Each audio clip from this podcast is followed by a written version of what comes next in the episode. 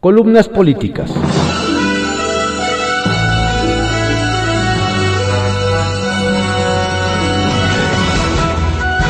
Continuamos con la audiosíntesis informativa de Adriano Ojeda Román, correspondiente a hoy jueves 19 de noviembre de 2020.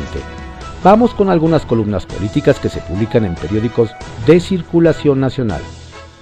Poder y Dinero, por Víctor Sánchez Baños, que se publica en el periódico Eje Central.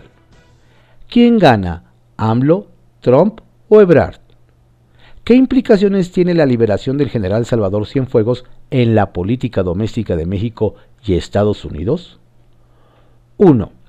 Las lluvias que azotaron a Tabasco, la tierra que vio nacer Andrés Manuel López Obrador, y Chiapas, acorralaron al presidente para tomar una decisión difícil. Ante la crecida de las aguas, abrir las compuertas de cuatro presas tabasqueñas e inundar zonas donde habitan miles de indígenas chontales, a quienes no se les avisó. Esto es un escándalo nacional que fue apagado por la liberación del general de cuatro estrellas. Otro distractor, pues. 2. La tropa y altos mandos de Sedena que participaron en la lucha contra el narcotráfico se sintieron traicionados por los civiles y en especial por AMLO, debido a que sabía que sería detenido Cienfuegos y no evitó hacerlo. Incluso no se inconformó con el gobierno de Donald Trump por la detención. Ante el descontento, López Obrador recobró la confianza de ese sector de la defensa que no tenía confianza en el ejército federal. Les piden los, les piden los civiles a los militares que hagan labores de policías y los exponen a la corrupción o a la muerte. Se sienten defraudados por las humillaciones, maltrato y abandono de sus jefes civiles en esas actividades.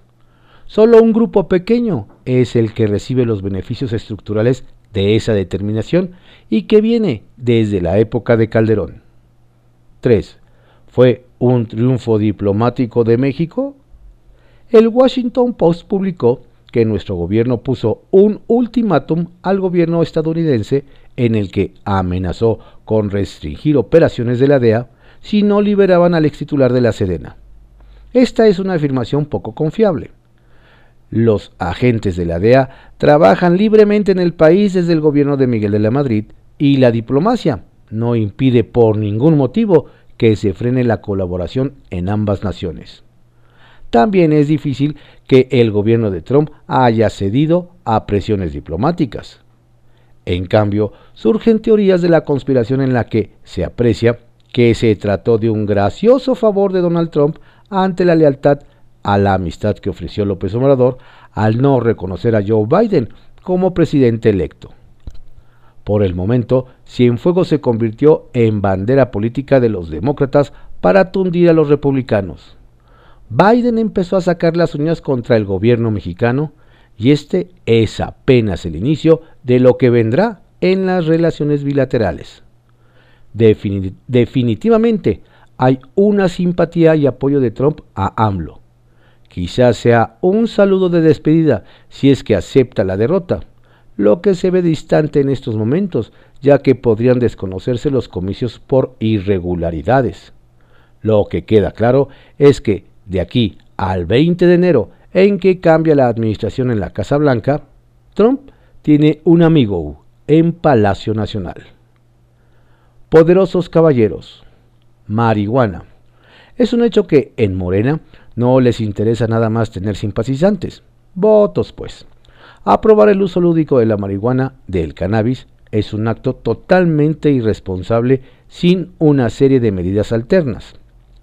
No se fijan en orientar sobre los daños que provoca el consumo de esa droga, ni se han establecido mecanismos de tratamiento psiquiátrico y pulmonar para quienes sufran daños en la salud por, su consumo.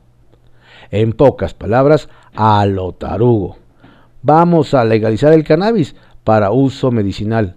Es lo urgente, pero su uso lúdico o por diversión, sin medidas para evitar que los niños y jóvenes se envicien, es una auténtica irresponsabilidad, que en mi tierra se llama pendejada. En la mira, por Lourdes Mendoza, que se publica en eje central. Por salvar la crítica Yanale, inundaron a los pobres. Inundar a los más pobres y desprotegidos en Tabasco no fue casualidad, lo sabían y lo hicieron. ¿Cuánto seguirá costando proteger el capricho de dos bocas? Sacrificar las comunidades más pobres de Tabasco no fue solo para salvar a la capital Villahermosa, sino por proteger la refinería de dos bocas. Peor aún, ni siquiera la refinería, solo el terreno donde algún día dicen estará la ocurrencia de Nale y por la cual se le juzgará después de 2024. Hace un año y medio, en mi columna sobre mesa publicada en El Financiero, titulada Presidente le siguen mintiendo, advertí, la refinería tiene un suelo pantanoso, más difícil que el Naim y tiene mucho potencial que se inunde, pues está cerca de una curva del Grijalba. O salvan Villahermosa o salvan la refinería. Está pegada al mar. Es importante considerar el cambio climático y los tsunamis. Al tiempo me remetí. En la mira, por Lourdes Mendoza, que se publica en Eje Central. Por salvar la crítica, Yanale inundaron a los pobres. Inundar a los más pobres y desprotegidos en Tabasco no fue casualidad. Lo sabían y lo hicieron. ¿Cuánto seguirá costando proteger el capricho de dos bocas? Sacrificar las comunidades más pobres de Tabasco no fue solo para salvar a la capital Villahermosa, sino por proteger la refinería de dos bocas. Peor aún, ni siquiera la refinería, solo el terreno, donde algún día dicen estará la ocurrencia de Nale, y por la cual se le juzgará después de 2024. Hace un año y medio, en mi columna sobre mesa, publicada en El Financiero, titulada Presidente, le siguen mintiendo, advertí. La refinería tiene un suelo pantanoso, más difícil que el Naim y tiene mucho potencial que se inunde, pues está cerca de una curva del Grijalba o salvan Villahermosa o salvan la refinería. Está pegada al mar. Es importante considerar el cambio climático y los tsunamis. Al tiempo, me remetí. Hoy la decisión está tomada. El presidente prefirió inundar las zonas más pobres como su natal Macuspana. Se afectó a sus paisanos, así como lo está leyendo. ¿Qué les cuento? Que si el gobierno hubiera abierto las puertas hacia el poniente de Villahermosa, entonces se hubieran inundado Jalpa, Nacajuca, Comalcalco y Paraíso, los terrenos de la refinería, porque el río Samaria y otros afluentes que pasan por Villahermosa van a descargar hacia las lagunas que rodean el puerto de Paraíso. Ante todo esto, ustedes se preguntarán, ¿Y la secretaria de Energía Rocío Nale? Pues bien, gracias, presumiendo en Twitter la reunión sobre la administración y arranque de la etapa 2 en la construcción de dos bocas. Y el director de la CFE, Manuel Bartlett, bien, gracias, peleándose con el gobernador de Tabasco, Adán Augusto López, porque Bartlett aseguró que le da risa la demanda que el gobernador piensa interponer contra él por el mal manejo del desfogue de la presa Peñitas. Y si estas posiciones fueron desafortunadas, ¿qué me dicen de la puntada de la directora de Conagua, Blanca Elena Jiménez, quien con la mano en la cintura dijo a los tabasqueños que deben estar conscientes de que ahí les tocó vivir? Como diría alguna del medio, aquí les tocó vivir. Hay que aprender a vivir con lo que hay y estar muy conscientes de la situación, afirmó. Sin duda, en los últimos días hemos escuchado declaraciones desafortunadas por parte de los integrantes de la 4T en un contexto de inundaciones, 90.000 damnificados, así como más de un millón de contagios y casi 100.000 muertes por COVID-19. Aquí les dejo algunas frases. No me puedo mojar nada más por la foto. Me enfermo. ¿Y qué se gana? O que no guarde la sana distancia y me enferme de COVID. AMLO.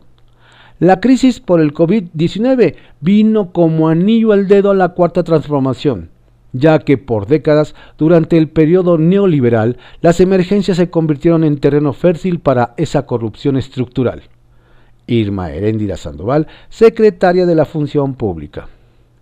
Todavía estamos en etapa activa de la epidemia, pero está controlada en la mayoría de las entidades federativas. Nos duelen mucho las muertes y los estados que ha dejado la pandemia, pero en la actualidad, afortunadamente, esta tiene una tendencia a la baja. Jorge Alcocer, secretario de Salud.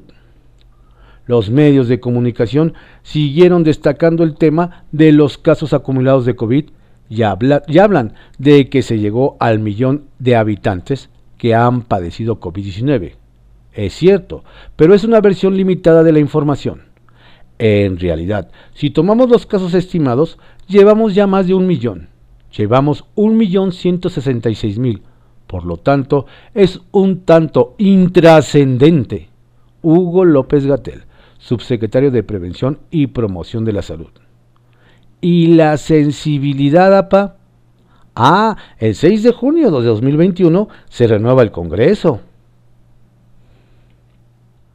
Arsenal por Francisco Garfias que se publica en el periódico Excelsior. El corto camino a casa del general. El caso Cienfuegos es uno de los misterios más grandes en la historia de las relaciones contemporáneas entre México y Estados Unidos. Nunca se había visto que la justicia del país de las barras y las estrellas retiraran cargos relacionados por narcotráfico a un general de tan altísimo nivel. El Departamento de Justicia de la Unión Americana argumentó consideraciones importantes de política exterior para justificar el cambio de postura en el caso. Poco convincente. En los casi cuatro años de su administración, el presidente Trump no tuvo consideraciones con ningún país, mucho menos después de una investigación de por lo menos dos años, realizada por la aplicada agencia antidrogas DEA sobre las supuestas andanzas del general. No es necesario un sesudo análisis para suponer que la investigación que se seguirá en México es el camino más corto hacia la exoneración. Por lo pronto, el canciller ya nos adelantó que Cienfuegos fue repatriado como ciudadano libre y el presidente nos asegura que no hubo pactos secretos e intercambios de nada. Fue una repatriación relámpago Ayer se anunció el desistimiento. Un juez de Nueva York lo avaló la mañana de ayer. Por la noche, el general ya estaba instalado en su casa de ciudad satélite con su familia. Hay reportes que dan cuentas de la molestia en la DEA por la decisión del fiscal general de Estados Unidos, William, William Barr, y riesgos que la liberación del general supone para sus agentes en México sabemos la desconfianza y el rechazo de Cienfuegos a esa agencia.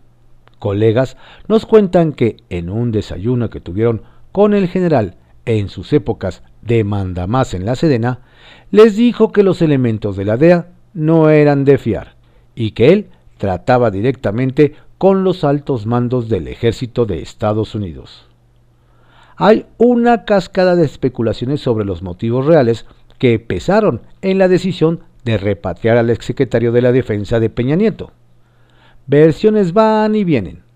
Unas fantásticas como la que dicen que es un pago por reconocer la victoria de Joe Biden en las elecciones de Estados Unidos.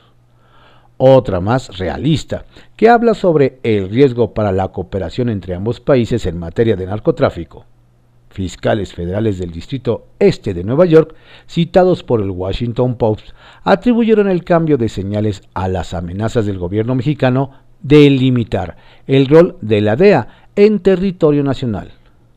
El senador de Morena, Ricardo Monreal, admitió que el arresto del exsecretario de la Defensa pudo haber causado malestar en la élite del Ejército Nacional. Una más, con sesgo morenista, sostiene que el gobierno de Estados Unidos cedió ante la firmeza del presidente mexicano. No checa. López Obrador ha sido sumiso ante las exigencias del saliente jefe de la Casa Blanca, como lo señala en Nexos el ex canciller Jorge Castañeda. Sobre lo que ocurrirá con el general Cienfuegos, opinó el ex jefe de operaciones internacionales de la DEA, Mike Vigil. Le dijo a CNN lo que ya sabemos. Cienfuegos quedó en libertad en cuanto regresó a México. Hay mucha gente en México que no quiere que Cienfuegos llegue a la cárcel. Ya sabemos que durante muchos años México ha protegido al ejército, puntualizó. El regreso del general es visto como un triunfo político y diplomático de López Obrador, pero hay que tener cautela y no celebrar hasta que quede debidamente comprobada la inocencia del militar. Uno que anda movidísimo para ser candidato a gobernador de la coalición PRI-PAN-PRD en Sinaloa es el senador del tricolor Mario Zamora Gastelum. Sabemos que habló con el mero mero del PAN, Marco Cortés, y que no le fue mal. Coquetea también con el químico Héctor Melesio Cuen Ojeda, del PAS, Partido Sinaloense. En su portafolio de aspirante trae cinco temas que ve en riesgo y que va a defender si llega a Palacio de Gobierno. Libertad de expresión, respeto al Estado de Derecho, federalismo, certeza en la tenencia de la tierra y defensa de la democracia. Singular la manera en, el que, en que el senador Primo Doté alzó la mano para buscar la candidatura de Morena al gobierno de San Luis Potosí. Desde su Facebook preguntó a los habitantes de su estado, ¿estarían de acuerdo en que me inscriba en el proceso interno de Morena? ¿Participarían en la promoción de una amplia consulta en los 58 municipios del estado para considerarme como el representante estatal de la defensa de la cuarta transformación? Uno de sus potenciales rivales por la candidatura guinda es Juan Ramiro Robledo, quien renunció a la presidencia del Tribunal Estatal de Justicia Administrativa para registrarse como aspirante. Morena, por cierto, descartó por completo apoyar al cuestionado diputado federal Ricardo Gallardo Carmona, propuesto por el Partido Verde. El 89% de los consejeros nacionales de ese partido rechazaron el convenio de coalición con el Verde en San Luis Potosí, según la secretaria general de ese partido, Citlali Hernández. En privado, por Joaquín López Dóriga, que se publica en el periódico Milenio. Fue López Obrador, el inimaginable vuelco que dio el caso del general Salvador Cienfuegos, al que la Fiscalía de Estados Unidos retiró todos los cargos en su contra y puso en libertad, se debe a una decisión directa y personal del presidente López Obrador que tomó el hecho como una afrenta a las Fuerzas Armadas. Que el gobierno de Estados Unidos ocultara al de México la existencia de esa investigación, no la compartiera y se la guardara para detener al militar en su territorio, lo asumió como una expresión de desconfianza y violación a los acuerdos de cooperación que obliga a los dos países a compartir información. Así lo dijo el martes por la noche Marcelo Ebrard, clave en esta negociación, como lo ratificó ayer por la mañana el mismo López Obrador. El canciller les hizo saber el malestar del presidente y que la cooperación en materia de seguridad se dañaría profundamente por este caso, y les hizo sentir el malestar aquí de las Fuerzas Armadas que no estarían en plena disposición de colaborar. López Obrador confirmó ayer que su gobierno no solo intervino en materia diplomática, sino también política. Reveló para expresar nuestra inconformidad ante un hecho que se decide juzgar en Estados Unidos sin conocimiento de nuestro gobierno, violando el acuerdo de colaboración. Y apuntó al fondo de esta decisión Aquí está en juego el prestigio de una institución fundamental para el Estado mexicano, que es la Secretaría de la Defensa Nacional, las Fuerzas Armadas, y no podemos permitir que sin elementos se socaven nuestras instituciones. Ahí está la razón de su proceder con un resultado sorprendente y sin antecedentes. Ahora habrá que escuchar al general Cienfuegos y a la Fiscalía de Gertz Manero retales. 1. Mensaje. Si ya era significativo que el presidente hubiera designado al general Luis Crescencio Sandoval orador oficial en la ceremonia del aniversario de la Revolución Mexicana mañana, ahora lo es más tras el vuelco del caso Cienfuegos. Habrá que seguirlo. 2. Reiteración. España sí participará en las celebraciones de los 200 años de la consumación de la independencia el año que viene, pero no ofrecerá las disculpas que por escrito y en voz alta ha pedido López Obrador por los horrores de la conquista. Así lo dejó de claro la ministra de Asuntos Exteriores de España, Arancha González Laya, de visita en nuestro país. España es el segundo socio comercial de México y la primera fuente de inversión de la Unión Europea. Ya ha registrado que no hay buen trato del gobierno de México. Y 3. Maniobra. Hoy se sube al Pleno del Senado la iniciativa para despenalizar el uso recreativo de la marihuana. Ricardo Monreal necesita mayoría calificada, que no tiene. Si el bloque opositor vota en contra, igual es un regalo para el presidente, que nunca ha simpatizado con esa propuesta. Objeción por María Idalia Gómez que se publica en Eje Central. La presión del ejército. Si hay algo que distingue a los militares es que cumplen su juramento de lealtad y asumen que deben velar por las instituciones del Estado. Pero eso no impidió que en el último mes, después de la detención del general Salvador Cienfuegos en Estados Unidos, comenzaron las presiones desde el ejército para el presidente Andrés Manuel López Obrador. No fueron abiertas, guardaron las formas, pero no cesaron. Por el contrario, aumentaron y se ampliaron. Fue a tal punto la exigencia que el mandatario corría el riesgo de perder el apoyo real de un amplio sector militar, una condición que golpeaba directamente uno de los pilares de su gobierno. Hoy los militares están festejando y lo asumen como una victoria del ejército. Reconocen que López Obrador endureció su postura y comprendió la situación, pero no es su triunfo, ni el canciller Marcelo Ebrard, ni al fiscal Alejandro Gertz Manero, sino producto de la presión que ejercieron.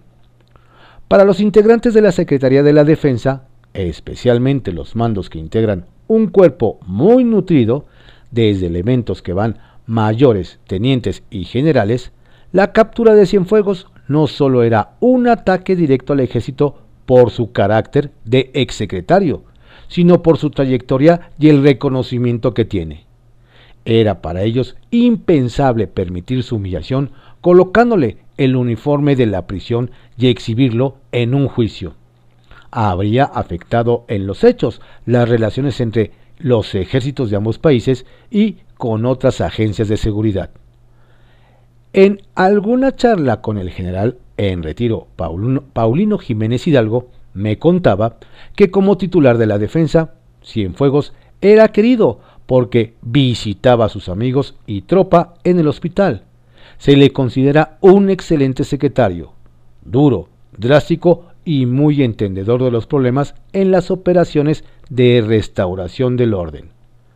Conozco a Cienfuegos desde cadete y me contagió su dedicación y honradez, dedicación y profesionalismo y sobre todo cómo defendió a sus soldados, mencionó. Esa es la imagen que tienen de él internamente. Pero hay un dato más. En este momento es muy común escuchar dentro del ejército que el general Cienfuegos tuvo mano dura frente a las intromisiones de los americanos en el territorio mexicano, particularmente de la DEA, que se había acostumbrado en el gobierno de Felipe Calderón a tener permiso de pasearse por varias dependencias, la Procuraduría y la Secretaría de Seguridad especialmente, y participar en operativos y hasta interrogatorios. Para los militares es prácticamente una venganza de la DEA, aseguran. Las acusaciones que existían contra Cienfuegos en Estados Unidos ahora será tarea de la Fiscalía General de la República de, de cantarlas y determinar si hay un caso o no. Por lo pronto, su liberación quita al presidente López Obrador una gran presión y prácticamente una amenaza para el buen manejo del gobierno, y frena cualquier efecto colateral en la relación en materia de seguridad entre ambos países. La segunda parte de la historia llegará con lo que haga la Fiscalía Mexicana con este caso. Archivarlo, consignarlo, enviarlo al ámbito militar o dejarlo morir con el tiempo. Pero ese será ya el costo que deberá pagar o no esa dependencia. Estrictamente personal, por Raimundo Riva Palacio, que se publica en el periódico El Financiero. Las cosas no han terminado. Aún no termina de reincorporarse el general Salvador Cienfuegos a su vida cotidiana en México y ya brincan las dudas y preguntas. ¿Qué negoció México en secreto con Estados Unidos para que se desistiera de las acusaciones contra el exsecretario de la Defensa? ¿Irá a juicio? ¿Tendrá impunidad? ¿Encubrirá el gobierno lo que en Washington consideraban el caso más importante que mostraría cómo la corrupción estaba enraizada, enraizada en México? Fue por esto que el presidente Andrés Manuel López Obrador no reconoció la victoria de Joe Biden. ¿Le hizo Donald Trump un último favor a López Obrador por los servicios prestados? Todas entran en el terreno de las conjeturas por lo inédito del caso.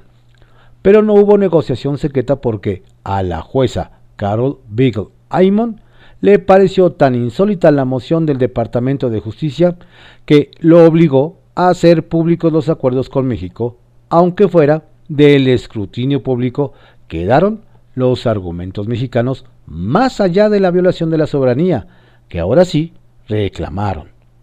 Los detalles difundidos, sin embargo, son importantes al esbozar, por un lado, la amenaza mexicana de que se modificaría la cooperación en materia de seguridad si seguía el juicio, y por el otro, la posibilidad de que vuelvan a acusar al general Cienfuegos en Estados Unidos. Ello dependerá de que, como se comprometió México, lo investiguen y lo procesen.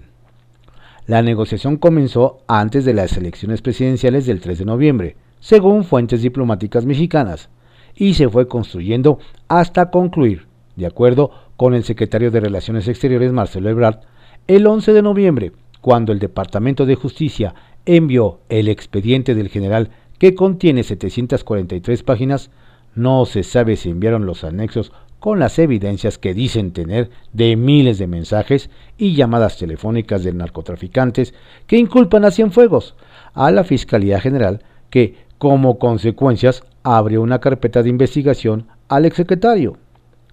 El acuerdo entre los dos gobiernos molestó en Estados Unidos, como se desprende de las informaciones en los medios de comunicación de ese país. Mike Vigil, que fue jefe de operaciones internacionales de la DEA, le dijo a Los Angeles Times que nunca había visto en su vida una acción de esta naturaleza. Se tiene a uno de los principales protectores del narcotráfico, la corrupción y la violencia en México y lo van a patear al otro lado de la frontera, donde las posibilidades de que sea juzgado van de pocas a ninguna, comentó. Donald Trump recompensó a López Obrador por hacer las cosas que quería que hiciera. The Wall Street Journal reflejó el desconcierto de agentes federales en Estados Unidos que durante años trabajaron en la investigación que, decían, pintaba un retrato de la corrupción profundamente arraigada en las Fuerzas Armadas mexicanas. Este es el punto delicado de lo que comenzó con la detención del general Cienfuegos en Los Ángeles el 14 de octubre y que no va a terminar. La certidumbre por decenas de kilos de documentación y evidencias que el ejército mexicano ha protegido por años a los cárteles de la droga. La desconfianza con los militares es tan grande que desde hace más de 10 años prefirieron trabajar con la Marina, a la que consideraban no estaba penetrada por el narcotráfico y que sus operaciones secretas podrían realizarlas sin filtraciones. Las principales acciones conjuntas contra el narcotráfico en México en todo este tiempo donde han participado la DEA, la CIA o el Departamento de Alguaciles, han estado coordinadas con la Marina, como sucedió con la doble captura de Joaquín El Chapo Guzmán, o el abatimiento de Arturo Beltrán Leiva, el temido capo que encabezaba el cártel con el apellido de su familia. Esa desconfianza fue la que llevó al Departamento de Justicia a no informar al gobierno mexicano de la investigación contra el general Cienfuegos, hasta después de haber, de haber sido consumada, por el temor de que lo protegieran y nunca lo extraditaran. Como se aprecia a través de la prensa estadounidense, los agentes que combaten al narcotráfico en Estados Unidos dudan que el exsecretario sea sometido a juicio y que sea declarado culpable como sí sucedió con un gran jurado en Brooklyn en agosto del año pasado. El recurso legal que tiene el Departamento de Justicia para acusarlo nuevamente difícilmente será utilizado con ese fin, pero con sus evidencias pueden ir construyendo otros casos contra militares y funcionarios mexicanos que tengan vínculos con el narcotráfico. En paralelo, como práctica recurrente en ese país durante décadas, existe la posibilidad de que detalles de la investigación vayan siendo filtradas a la prensa estadounidense, arrinconando al gobierno de México mientras van creando climas de opinión favorables para nuevas acciones punitivas. Sin saberse si utilizarán esos recursos o no, la amenaza de aplicarlas estará viva. El reto que tiene el gobierno de México es que no se haga una investigación de pacotilla que sea calificada de encubrimiento y que se puedan desahogar todas las pruebas. Para darle mayor credibilidad, tiene que participar la Unidad de Inteligencia Financiera y el SAT, como ha sido en todas las investigaciones criminales que ha desarrollado el gobierno López Obradorista. Hasta este momento, el gobierno mexicano no quiere investigar por su cuenta al general y solo inició la investigación como parte del compromiso adquirido con el Departamento de Justicia. En Estados Unidos, por razones de seguridad nacional, le extendieron un cheque en blanco al gobierno, pero tiene fecha de caducidad. Está obligado a hacer una investigación a fondo como lo ofreció y estar decidido a llegar, como dice López Obrador, hasta sus máximas consecuencias, aun si esto significara encarcelar a un exsecretario de la Defensa. No hay alternativas para el presidente ni para las Fuerzas Armadas. Si no procesan en el marco de la ley el caso del general Cienfuegos desde el norte, una vez más vendrá el chaparrón.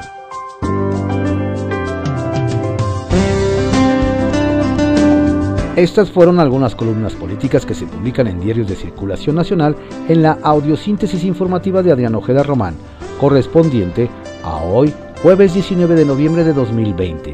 Tenga usted un estupendo día y por favor, cuídese mucho. Si no tiene a qué salir, quédese en casa. Y si lo tiene que hacer, hágalo con todas las precauciones sanitarias que se requieran.